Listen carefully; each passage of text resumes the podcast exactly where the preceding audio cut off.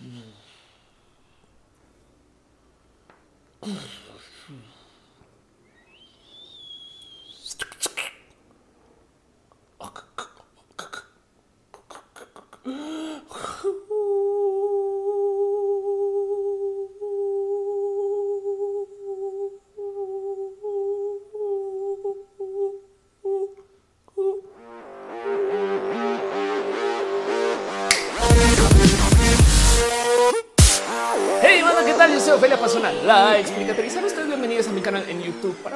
de tecnología, videojuegos, a veces, donde los lunes hacemos un show en vivo, un show muy importante porque platicamos acerca de las cosas de la semana, donde nos reunimos los sábados en la mañana para tratar de hacer cerveza con ingredientes de antaño, solamente con plantas reconstruidas de la genética que se pensaba que tenían las plantas hace 2000 o 3000 años para ver qué sabía la cerveza que tomaban nuestros ancestros antes de la religión o algo así, nerdadas pues, y donde platicamos acerca de tecnología y las cosas que pasan gracias a la industria de la tecnología.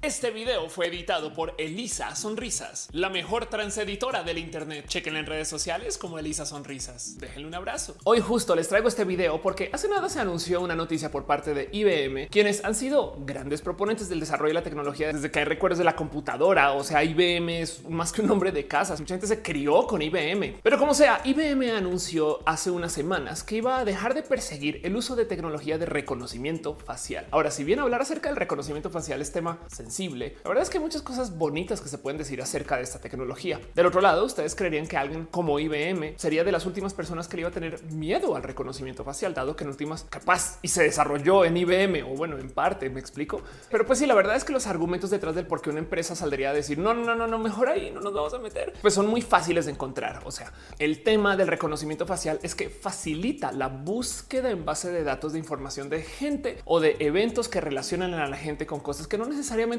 pues vale la pena tener un enlace como tan directo. Pero Ophelia, yo no debo nada, yo no he hecho nada, yo no he cometido ningún crimen. ¿Qué es lo peor que puede pasar? O sea, a fin de cuentas, el reconocimiento facial es algo que me va a ayudar en la vida. No. Y en eso, pues platicamos un poquito acerca de lo distópico que puede ser la tecnología del reconocimiento facial. Por ejemplo, en Estados Unidos se hace mucho uso de inteligencias artificiales para hacer lo que se llama policía predictiva, donde hay empresas que literal se sentaron a escribir algoritmos de predicción para tratar de adivinar dónde iba a suceder el próximo crimen. Una versión más humana de las cosas que se cuentan en Minority Report, esta película con Tom Cruise, donde tiene que lidiar con lo que es el saber el futuro del crimen y deja la duda de ok, y si detienes un crimen antes de que suceda, si fue crimen. Y lo digo porque si bien esta es la premisa de Minority Report, el mero hecho de escribir un software que tome una base de datos histórica de crímenes o de actividad sospechosa y le diga a los policías esto está pasando acá, entonces de cierto modo es muy posible que vuelva a suceder acá, puede hacer que se generen más espacios de crimen de antes no lo existían. ¿Cómo? Si los policías van para prevenir. Pues ahora imagínense un, por ejemplo, barrio que igual y tiene las cosas como que muy tensas y donde la gente no se lleva tan, tan, tan bien. Y ahora de repente llega el oficial González y se estaciona en la mitad del barrio y hace que las cosas se pongan aún más tensas, lo cual hace que la gente actúe de modos más sospechosos. Y como existe esta práctica del perfilamiento, donde la gente de repente ve a alguien que dice, pues yo creo que tú vas a hacer algo rudo, grave o peligroso. Entonces se comienzan a perseguir a personas que no se les hubiera perseguido si la patrulla simplemente no hubiera estado ahí. Pero ¿por qué estaba la patrulla ahí? Porque estadísticamente hablando, todos los martes ha pasado algo. Y entonces ahora que llega la patrulla todos los martes, definitivamente sí está pasando algo. Es raro. La plática acerca de la policía predictiva es compleja porque para rematar la base de datos de la cual se alimenta el sistema de policía predictiva tiene un tinte de racismo, un tinte pesado, porque Estados Unidos lleva décadas de perseguir a la gente con piel de color solamente por ser pues, personas que no son blancas, práctica que dejó una cantidad infinita de datos guardados en bases de datos, que es ahora lo que se usa para decirle a este software donde en potencia puede suceder el crimen. Y entonces técnicamente ahora lo que hicimos fue enseñarle a una inteligencia artificial a ser racista y decirle a los policías, tú ve allá porque los negros son peligrosos. En fin, y esto es en Estados Unidos. Y el tener tecnología de reconocimiento facial hace que las cosas sean mucho, mucho más difíciles si tú estás tratando de liberarte un poquito como esta como falsa supervisión de una inteligencia artificial racista. En China se pone mucho peor porque no solo es el sistema de policía el que está conectado a estas bases de datos, sino que en China ya de plano ejecutan un sistema de supervisión ciudadana. Básicamente tienen un esquema de puntos donde tú te tienes que comportar bien con la sociedad y si haces actos que sean benéficos para la sociedad o para la comunidad en general, te suben los puntos. Si no los haces, te bajan los puntos. Y esto incluye, por ejemplo, cruzarse una calle por una zona donde no es de cruce. Y entonces, al quitarte puntos, te quitan libertades, como por ejemplo llega un momento donde ya no te dejan subirte al metro o al tren o ni siquiera tomar un vuelo. El puntaje general social chino se puede modificar hasta ayudando a una viejita a cruzar la calle. ¿Y cómo saben los chinos que tú estás actuando así? Con sistemas de reconocimiento facial. Tan buenos son los sistemas de reconocimiento facial en China que en épocas de la cuarentena ya los ajustaron para que puedan detectar personas por medio de su actividad, aun cuando su rostro está parcialmente tapado por, por ejemplo, un tapabocas. Como sabe la base de datos de la inteligencia artificial que eres tú, pues bueno, sabe que tú vas a esta esquina cada tantos días y medio reconoce algo de tu ropa y medio reconoce algo de tu rostro y toma en cuenta todos estos factores para crear una historia de que posiblemente esa persona que está parada en la esquina eres tú, pero hace uso del reconocimiento facial de todos modos. Y solitos esos dos son argumentos súper válidos para decir, ok, esta tecnología es malvada, peligrosa y nos puede llevar a un problema no, no, no, no social y en el futuro va a ser hasta muy difícil de detener porque ni modo que tú de repente apagues el sistema de puntajes en China cuando el gobierno depende de esto para que la gente se En fin, en fin. Pero también me gustaría observar los usos positivos detrás de esta tecnología, porque esta tecnología no se desarrolló solamente por fines malvados. Bueno, técnicamente el software de la policía se hizo para el bien, solamente que está alimentado con pues, bases de datos que vienen de un buen de misoginia y racismo y maltrato policíaco y, y luego le enseñaron a la computadora que así es como es la sociedad y no es así. Pero créanlo o no, parte de la tecnología de reconocimiento facial se usa de a diario en estas apps que tanto nos encanta usar, como por ejemplo podría ser TikTok, Snapchat, Instagram. Los filtros que tanto nos gustan dependen del que una computadora pueda reconocer dónde está nuestro rostro y cómo se compone, cómo se anima y cómo se mueve. Face App, Facetune, todas estas cosas hacen un buen de análisis tras bambalinas, tomando una base de datos inmensa de rostros y dimensiones de rostros para saber exactamente dónde dibujar el delineado cuando te maquilla o para saber exactamente cómo modificar tu rostro para que tenga como pues las apariencias que dan esos filtros. Y honestamente puedo decir que desbloquearon un nuevo modo de generar contenido. No estoy para nada peleada con que TikTok haga uso del reconocimiento facial para ponerme maquillaje digital, pero del otro lado hay que considerar que todo esto avanzó la tecnología del reconocimiento facial y ténganlo por seguro que eso es parte de la misión de TikTok. Pero bueno, entender justo cómo se comporta el rostro, cómo se comportan las personas en cámara, cómo nos vemos digitalmente hablando, digo para una computadora, puede además ser justo lo que desbloquee el buen uso de los deepfakes. Digo buen uso porque pues nadie sabe en qué van a acabar los deepfakes. Pero por ejemplo, en el futuro, esto que estoy haciendo yo ahorita, presentarles a ustedes un video de YouTube con noticias o con temas para discutir, puede ser completamente automatizado por software como lo que se está usando ahorita en este momento en China para generar presentadores de noticias que son completamente sintéticos, hechos por una computadora, pero que responden tan bien al movimiento de las facciones de los rostros de las personas o del cómo se mueven los pelos y dónde deberían estar básicamente todas las facciones y estas cosas que se ven medianamente reales. Y esto sucede gracias a que tenemos un buen sistema de reconocimiento facial.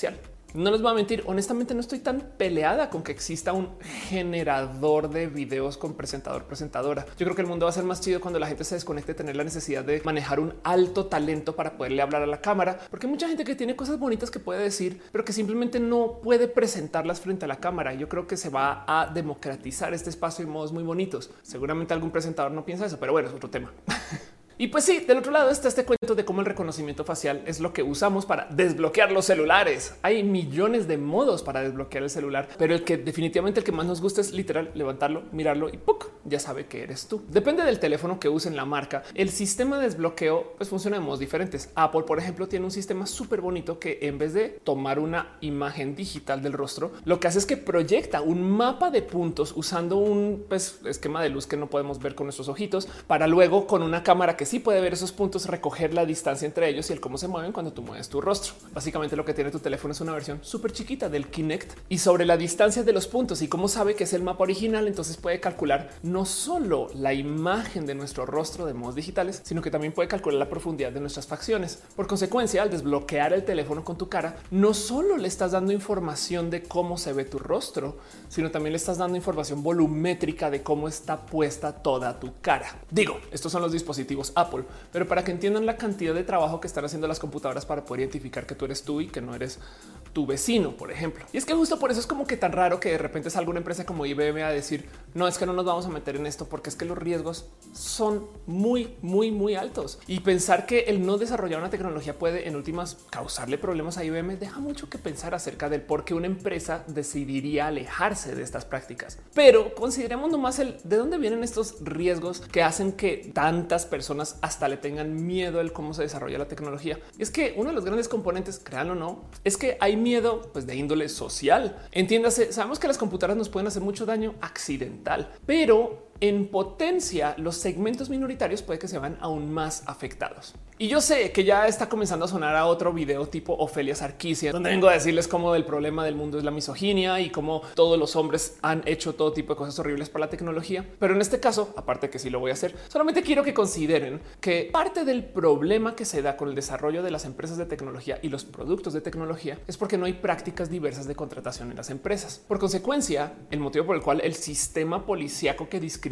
contra la gente de las minorías porque su base de datos está hecha así alimentada así, viene de que quien desarrolló este software, se lo súper prometo, pues no tenía muchas personas que representaron a alguna minoría trabajando en los equipos de desarrollo de este mismo programa. Y eso se ve en tantos otros lugares en el desarrollo de la tecnología que eso está bien triste. Miren, si su empresa contrata de modos discriminatorios, entonces el producto que va a hacer va a discriminar, se los prometo. Dejando de lado que contratar a personas desde la diversidad ayuda mucho al desarrollo, sobre todo de la creatividad en empresas y sobre todo las empresas que están buscando hacer cosas disruptivas. Pensemos en este ejemplo. Si tenemos un despacho de abogados donde solo hay hombres y de repente llega una mujer, van a aparecer ideas que a ningún hombre se le ocurrió en ese edificio o en ese despacho, se los prometo. Ahora imagínense esto en su versión LGBT o que de repente llega una persona pues, que está cursando alguna discapacidad, una persona neurodivergente. Siempre que ingresas a alguien de la diversidad, salen ideas nuevas. Entonces, no más por repetirlo y por ser tantito redundante con este punto, si las empresas que desarrollan productos y servicios, sobre todo en el mundo de la tecnología, tienen prácticas de contratación que no son diversas, sus productos tampoco van a ser diversos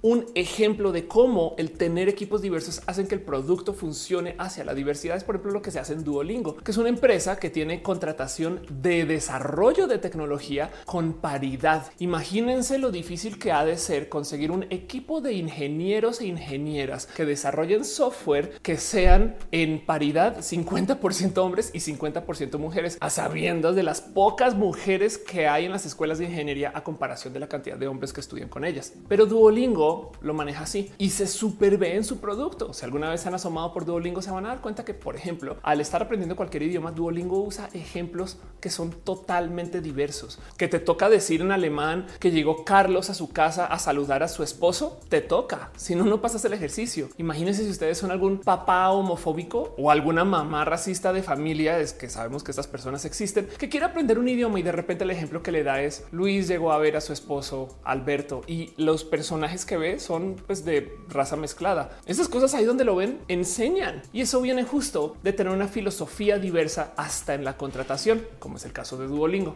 Y del otro lado, contra ejemplos hay, pero hasta de sobra. Yo creo que el más visible es el cómo la NASA le ha tocado enfrentarse el tener mujeres astronautas. En un caso que dio tanta pena ajena y como dolor de corazón hace no más unos meses, NASA se presentó ante el mundo diciendo que va a tener su primera caminata espacial liderada y llevada solo por mujeres para que luego de anunciarlo, hacer toda la prensa, planearlo y que llegara el momento se dieran cuenta que no tenían trajes espaciales a las tallas de las mujeres que eran las astronautas de la NASA. O sea, imagínense, la NASA nunca consideró que varias mujeres iban a estar haciendo caminatas espaciales y simplemente no tenía trajes con sus respectivas tallas. Oso total para una organización que representa el desarrollo espacial de los Estados Unidos. Pero eso nomás es uno en la fila de la cantidad de cosas que han pasado por la mesa de cómo la NASA no sabe lidiar con las mujeres. un caso, por ejemplo, muy famoso de cómo Sally Ride, la primera mujer que la NASA puso en el espacio al sur subir en el Space Shuttle, le comenta a los ingenieros de la NASA que igual y sería buena idea tener tampones. Y ellos entonces, conociendo por supuesto el cómo funciona el Space Shuttle y desconociendo el cómo funcionan las mujeres, se voltean y le dicen, ok, vas a estar una semana en el espacio, que te enviamos unos 100 tampones por si acaso.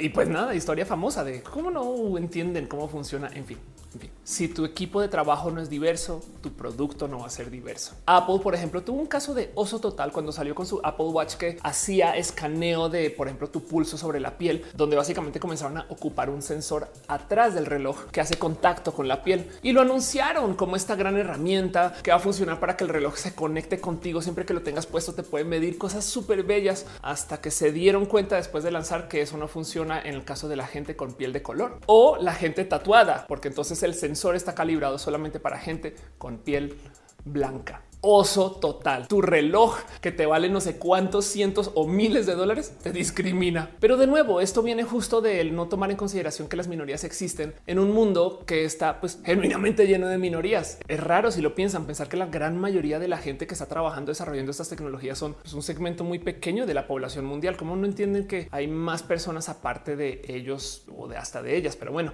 hay una investigación que se llevó a cabo por una ingeniera activista de esto de la racialidad en la tecnología, una mujer espectacular que se llama Joy Bulamwini, quien en algún momento en una conferencia le confirmó al mundo que todos estos sistemas de verificación de rostro funcionan muy bien siempre y cuando tu piel no sea oscura. Y en la demostración que hace, básicamente ella se siente enfrente de la computadora y se da cuenta que la computadora no le reconoce su rostro o que no logra como identificar bien como las facciones, pero el momento que se pone una máscara blanca encima, el software la cacha de una. Qué triste pensar que así se desarrolló este software y qué triste pensar que muchas personas se sentaron a desarrollar un software que pudiera aprender de otros rostros y que pudiera hacer cosas que pues en última son pues tecnológicamente espectaculares para luego darse cuenta que funcionan muy mal en un segmento de la población. Digo, si ustedes llegaron hasta acá y están pensando, bueno, son con problemas de las minorías, para la mayoría funciona muy bien. Solamente tomen en cuenta que este software con esta implementación, con todo este mal aprendizaje de cómo son los rostros de los humanos que ignora tantas personas de las minorías, es en parte lo que se usa para, por ejemplo, escanear pasaportes a la entrada del sistema de inmigración estadounidense. Estas computadoras que te toman la foto y que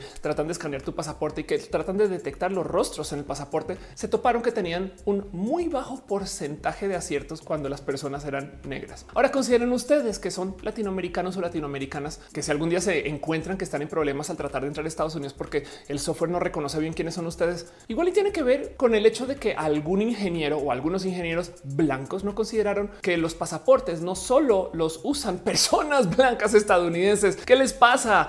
Oso total. Es impresionante que no se tomen estas cosas en consideración y que se desarrolle software racista desde la base porque la gente que contrataron pues no representa la diversidad. Miren, Windows 10 desde hace mucho tiempo me trae con mucha molestia porque apenas hago login me dice bienvenido. Es una variable de texto que no puedo cambiar a menos que supongo que si me voy por ahí al registro a escarbar le voy a dar con dónde está y lo puedo ver bienvenida. Me gustaría que me dijera bienvenida. Si ya en mi perfil le estoy diciendo que soy mujer, que le cuesta usar pronombres femeninos pero en algún momento me topé por cosas de la vida que la gente de Microsoft tuvo un medio follow en Twitter. Yo no sé cómo fue, habré ido a alguna conferencia, algo habrá sucedido y entonces me tomé el tiempo de decirles, oigan, de paso y también arrobé al director de diversidad en Microsoft. ¿Qué se necesita para que Microsoft me deje cambiar los pronombres en el cómo trata conmigo Windows? Y curiosamente, no solo no me respondieron, sino que luego me dieron un follow desde Microsoft Women y deja ahí como este como mal sabor de yo pago por mi computadora para que me discrimine. Saben como que da mucha rabia que, en fin, no entiendo por qué si me pregunta mi género para registrarme, pero luego no me respeta por él. Y es que además la otra cosa que hay que tener presente es que todo este cuento de la tecnología de reconocimiento facial, de cómo en el futuro las computadoras van a saber quiénes somos. Pues ni tan en el futuro ya sucede. De hecho, el reconocimiento de objetos en video es algo que ya ves tú a nivel tutorial de aprendizaje web. O sea, en Platzi te enseñan cómo hacer estas cosas. Nada en contra de Platzi, enseñan cosas muy chidas. Pero cómo funciona generalmente es que, pues, si bien tú tienes un feed de video o algún video que hayas conseguido de algún lugar y quieres que la compu automáticamente reconozca las cosas que están en ese video en tiempo real, entonces luego vas y consigues algún software ya escrito o algún framework ya escrito o algún esquema que ya exista y el cómo se le enseña ese esquema, cuáles son los objetos, pues si bien puedes hacerlo o puedes conseguir ya una base de datos hecha por alguien más, donde entonces tu software que conseguiste para implementar ya tiene una base de datos de cómo se ven las cosas. Pero ese cómo se ven las cosas, si se le enseñó de modos racistas, entonces ahora Acabas de programar un sistema de detección de objetos que es racista desde la base. Es un poquito como el considerar que si tú crías a un niño con ciertas ideas de la vida y ese niño no le enseñas a autocuestionarse las cosas, porque las computadoras todavía no hacen esto, desafortunadamente y a la vez afortunadamente, pues entonces ese niño va a crecer racista. No nació racista, pero si creciendo toda la vida le dices que la gente con la piel de colores inferior, menor, menos capaz o lo que sea, cosas que son totalmente falsas, pues entonces obviamente cuando sea adulto, como que se va a llevar un shock de, ah, no lo son, pero así va a pensar. Y eso es lo que estamos haciendo con nuestras computadoras. Instalar sistemas de reconocimiento facial es misteriosamente fácil hoy en día. De hecho, hay esfuerzos llevados por comunidades para poder hacer uso positivo de esto. Ahorita en Nueva York que hay tantas manifestaciones y que hay tantos disturbios, la policía generalmente está actuando en contra de la gente. De hecho, por eso son las manifestaciones. Y entonces se comenzó un proyecto, por ejemplo, que se llama NYC Mesh, donde están tratando de levantar la mayor cantidad de imágenes o videos o de feeds de cámaras como de vigilancia o de todo el material que se pueda que sea de alguna índole audiovisual para luego entonces poder aplicar sistemas de reconocimiento y entonces poder tener pruebas contra la policía. Entiéndase, si te dijeron es que tú estabas caminando la calle, no sé qué, igual y puedes jalar tú así como algún video de alguna cámara de seguridad y decir, ah, mira, ahí me reconoció y era yo y no, no estaba cruzando. Puede ser muy útil para argumentar en caso de que te estén discriminando del lado de la policía. Pero el otro lado también es considerar, hey, estamos haciendo un software que autorreconoce a la gente que está caminando por Nueva York por fines de la comunidad, pero igual qué miedo que alguien use esa información para el mal. Y justo por eso es que en las grandes marchas y protestas la gente va a marchar con láseres. ¿Vieron esos videos? Esas como escenas súper virales donde ves tú como a los protestantes en Hong Kong o en Chile que como que estaban como que mostrando muchos láseres al aire y no era necesariamente porque las protestas ahora se volvieron un espectacular rave donde la gente está tratando como de nomás celebrar el día o la tarde o la noche, sino es más que están usando los láseres para tratar de, de plano cegar las cámaras o si se puede a los policías mismos. Y entonces entre muchas personas le apuntan su láser a la cámara y ya no se ve absolutamente nada y por consecuencia logran darle la vuelta a los sistemas de detección facial o de detección de personas. Que miren, si la policía fuera una entidad justa, si los sistemas de seguridad abogaran por la gente que quieren proteger y no asumieran que todas las personas ciudadanas por algún motivo están en contra de la ciudad y estas cosas, entonces sería muy bonito tener estos sistemas de seguimiento pues, en la calle o sociales o esas inteligencias artificiales, porque podríamos genuinamente usarlas para nuestra defensa o para fines de mera planeación. Hay tráfico por aquí, gente caminando por allá, vendedores, no sé, tantas cosas bonitas que se podrían hacer si no fuera que más bien nos da miedo que nos supervisen y que sepan dónde estamos y por dónde estamos andando. Y eso viene de nuevo justo de que la gente que opera este software igual y es gente que no confiamos que tengan ese poder. Y para rematar el software, si está diseñado sobre una base de datos que es racista en sí, entonces les va a doblemente comprobar lo que sea que ya han pensado acerca de la gente que están tratando de supervisar. Peligrosísimo. Estamos viviendo en un mundo donde la tecnología es racista, no necesariamente porque los programadores detrás de esas tecnologías sean racistas en sí, sino porque las contrataciones que llevan a que estos programadores estén ahí sentados si tienen tantito de racismo encima. Hey, se han dado cuenta que los asistentes de casa no son los, son las Siri, Alexa, Cortana. Cuando le hablas a OK Google, te da una voz de mujer. Y sí, yo sé que algunos puedes ir y cambiarle en configuración que te dé una voz de hombre, pero créanlo o no, el motivo por el cual por predeterminado te venden esos dispositivos con voz y actitud de algo que se puede entender como femenino es porque según, y esto es una historia real, los diseñadores detrás de estos productos y los programadores detrás de este software se cuelgan del creer, porque lo han dicho en entrevistas, que la gente está supuestamente más a gusto dándole órdenes a mujeres. Entonces levantan esas estadísticas de cómo los hombres pues se sienten más cómodos si una mujer les dice acerca de las cosas que tienen que ver con esto del ser servil. Y es que nos metieron esto en la cabeza desde hace tanto tiempo. Se han puesto a pensar que Robotina se supone que es una mujer. Aterricemos eso un poco más. Es un robot. ¿De dónde viene el género en los robots o las robots? ¿Se lo autoinscribió? Pues porque queríamos ver una mujer limpiando la casa de modos ya hasta automatizados. ¿Qué les digo? Si se identifica mujer, pues la verdad es que así es como hay que darle su lugar. Pero también pensemos lo del otro lado. ¿En qué momento sabemos que Wally es niño y que Eva es mujer. Se han dado cuenta de cómo son dos robots al azar. Que de paso, si algún día quieren discutir con las terfas que dicen que los genitales son quien te hace y que las mujeres son solo quienes menstruan, háblenle de Eva o de robotina y pregúntenle si los robots pueden tener género o no. Pero el punto es ese, que nos enseñaron que los robots tienen que tener voces específicas de un género y que de cierto modo se quieren hasta parecer a la gente humana. Hay un comentario súper bonito de Jaime Altozano que hace análisis de temas de música, donde por ahí en algunos de sus videos él dice, se han dado cuenta de cómo los robots nunca han hablado como nos dijeron que iban a hablar. Buenos días, humanos. Ningún robot habla así. Siri habla pues, como persona. Alexa habla como persona y las personas que están emulando justo son mujeres. Otra, otra, otra de los ingenieros de las cosas que han dicho en entrevistas cuando les preguntan que por qué tiene que ser mujer. En algún momento en particular hasta comentaban de cómo la voz de la mujer es lo primero que escuchas, pues porque en algún momento estás en el vientre de una mujer. Que nadie le diga a estos ingenieros que también hay hombres trans que se embarazan. Pero luego por otro lado, eso que tiene que ver, porque también hay hombres robots robots. Miren, Watson es un investigador creado por IBM justo que tiene acceso a un sinfín de datos e información y puede pensar y se le puede hacer preguntas y también está de cierto modo como que al servicio de la gente. Pero en últimas, como Watson es un investigador, entonces ahí sí es hombre. ¿Saben cuál otro robot famoso asistente existe? Jarvis. Pero de nuevo, Jarvis era un compañero de Iron Man. No estaba a su disposición para limpiarle la armadura o para estar por ahí organizando las cosas como lo hubiera sido una robotina. Es raro el considerar que los robots de servicio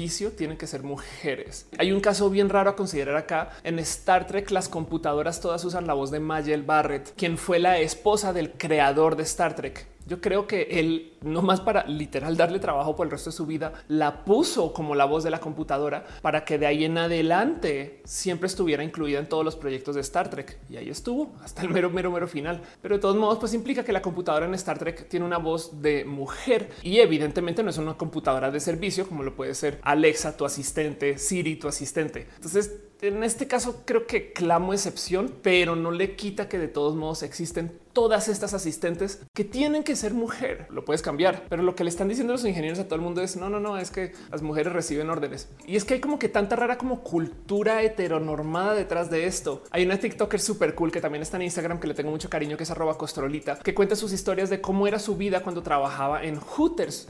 Ella pues tuvo unos años jóvenes mozos de estar en Hooters y comparte sobre todo en TikTok sus historias de lo que le tocaba lidiar y de cómo era el enfrentarse con los y las clientas. En algún momento comenta de cómo parte de lo que se le enseñaba en Hooters era que como los hombres suelen ser muy celosos y las mujeres también, e, esto en el mundo heteronormado, por supuesto, donde hay como estas como raras reglas de la pertenencia de la pareja y estas cosas súper tóxicas. Entonces a las mujeres de Hooters se les da la instrucción o se les enseña que tienen que hablar siempre con otras mujeres, porque si una mesera de Hooters le habla a un hombre, entonces puede que se sienta ahí como un raro celo por las mujeres de la mesa y cosas así. Y de hecho es al revés en restaurantes. Cuando atienden meseros hombres, suele ser que se les enseña a hablarle a los hombres para que esos hombres no vean a los meseros como que interactuar con las mujeres que llevan como si fuera una pertenencia. En fin, rarísimo. Pero son estos como raros protocolos que tienen muchas personas acerca de cómo lidiar con ciertos géneros. Y justo esas son las cosas que hacen que desarrollen software misógino. Estadísticamente hablando, las mujeres suelen darle las gracias a las asistentes digitales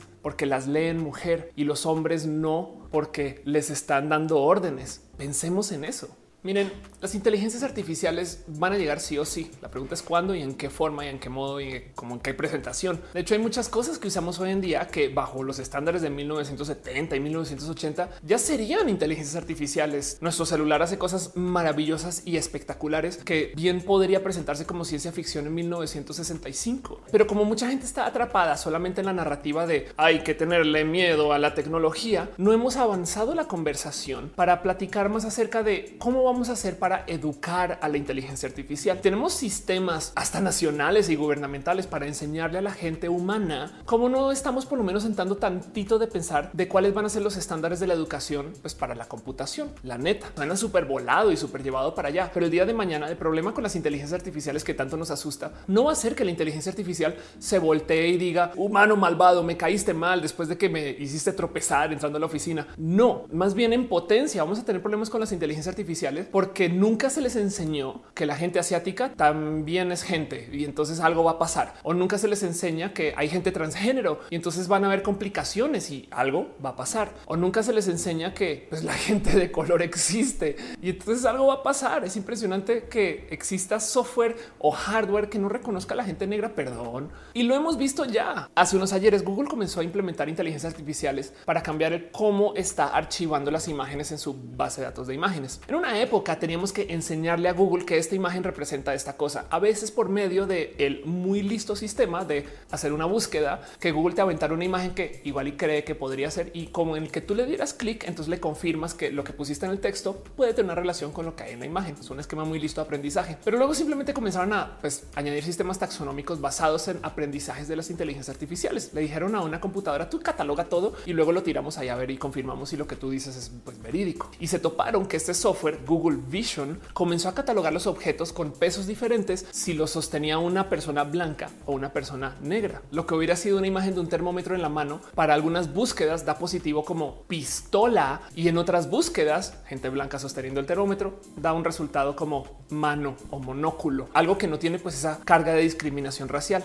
Pero eso viene del no tomar en consideración la existencia de las minorías a la hora de enseñarle a las inteligencias artificiales lo que tienen que aprender. Hay una inteligencia artificial de Microsoft que comenzó a aprender de Twitter solamente por ver que podía aprender, que duró horas creo que un día en total antes de volverse completamente racista, creo que hasta homofóbica y pues un desorden en general. No porque Twitter sea racista en sí, sino porque la gente le comenzó a enseñar estos mensajes a la inteligencia artificial y los aprendió. Y entonces obviamente comprueba que estas computadoras van a reciclar lo que les demos a la hora de enseñarles, como los niños chiquitos. Y si esto es problema ahorita, prepárense para cuando llegue este mundo donde estemos consumiendo contenidos en realidad virtual. En el 2016, Mark Zuckerberg posicionó su visión acerca de a dónde debería de ir Facebook y comentaba de cómo Facebook ya era la empresa que dominaba la publicación en texto del Internet. Y luego, en el 2016, ya estaban a dos de ser la empresa que dominaba la publicación de imágenes en el Internet. Con Instagram eso se volvió una realidad. Y decía en ese entonces Mark Zuckerberg que sus planes para futuro era dominar la publicación en video, no están lejos, y luego dominar la publicación en realidad virtual. No sabemos bien cómo se van a ver los contenidos en realidad virtual, pero Snapchat, por ejemplo, está jugando mucho con eso. Las iPad de hoy en día traen LIDAR y sistemas para que tú puedas desde el iPad ver cosas con realidad aumentada. Entonces esos contenidos van a llegar, es una realidad. Pero el problema es que si vamos a tener hardware o si vamos a tener como algún dispositivo que su trabajo va a ser escanear la realidad como la vivimos para luego ponerle una capa encima de interpretación de cosas que pues, son los contenidos que vamos a consumir, lo que escanea más vale que no sea racista. Y siempre y cuando se sigan contratando equipos que no son diversos para trabajar en aplicaciones o en software, o siempre y cuando se siga aprendiendo del pasado que ya sabemos que tiene un peso racista inmenso, ese software que se va a desarrollar a futuro también va a ser discriminatorio. Y eso es un problema que tenemos que lidiar y enfrentar. Y suena a nada, pero el día de mañana va a ser un software de reconocimiento que va a decir que tú no eres Carlos Pérez, sino Juan González y Juan González tiene una búsqueda por arresto. El día de mañana le va a bloquear acceso a la gente homosexual a algún lugar y eso no es justo. El día de mañana va a pensar que las mujeres valen menos que los hombres o que por ser mujer entonces tiene que recibir órdenes o cosas así, que es esta triste realidad de cómo la tecnología lentamente nos comienza a reflejar más y más incluyendo todas estas cosas tan negativas de nuestro desarrollo social que sabemos que ahí están y que las podríamos detener si tomamos tantita conciencia que todo el mundo es diverso y hay un grupito de gente específico que quiere que no lo sea así. No es que sea el mundo de los normales y los diversos, no, no es los normales y los LGBT y las. No, todo el mundo es diverso, pero por algún motivo no se considera esto a la hora de contratar, por algún motivo no se considera esto a la hora de programar y sobre todo ahora vemos que no se considera esto a la hora de enseñarle a las inteligencias artificiales que pensar de la humanidad Qué peligro. Y del otro lado, qué rabia comprar un dispositivo para que te discrimine. No mames. En fin, yo soy Ophelia Pasona, la explicatriz, y no más quería dejar algunos pensares acerca de cómo la tecnología ya hoy en día es racista y clasista, no solo por el cómo se desarrolla, sino por cómo el entorno que la desarrolla pues también tiene muchas cosas que reparar. No es choro que las empresas deben de ser diversas. De hecho, el único modo en el que van a poder crecer es aceptando la diversidad, porque como el mundo es diverso, si tú haces productos solo para hombres, estás limitando tu mercado solamente a un segmento de la humanidad. Entonces, quieres que tu producto sea para mujeres, por lo menos contrata una mujer para trabajar en el equipo de desarrollo o mejor que la mitad del equipo de desarrollo pues sean mujeres. Me explico. Estas cosas son tan simples de decir y tan difíciles de ejecutar porque la gente tiene cosas muy raras en su cabeza, sobre todo acerca de la contratación o a la hora de buscar de talento para empresas. En fin, quería hablar de esto porque mucha gente le tiene miedo a la tecnología porque piensa que la tecnología va a querer vengarse con nosotros y más bien es posible que le estemos inherentemente sin querer más que queriendo enseñándole a la tecnología a odiarnos. Y eso sí me da mucho miedo. De resto, ya saben cómo es. Si ustedes son una persona de la diversidad de un modo u otro, si son bisexuales o pansexuales, si son personas, no sé, lesbianas, gays, lenchas, gente trans chida, ya saben, de la diversidad, piel de color, si vienen de algún estado del norte, del sur, del centro, como sea, sepan que ustedes son personas bien chidas. Y justo es lo que más necesita el mundo ahorita para desarrollar todo esto nuevo que viene. Sobre todo mientras más se percata el mundo de el qué tan diverso es pero bueno, les dejo un beso especial y déjenme aquí comentarios de qué opinan de este tema. Nos vemos en redes.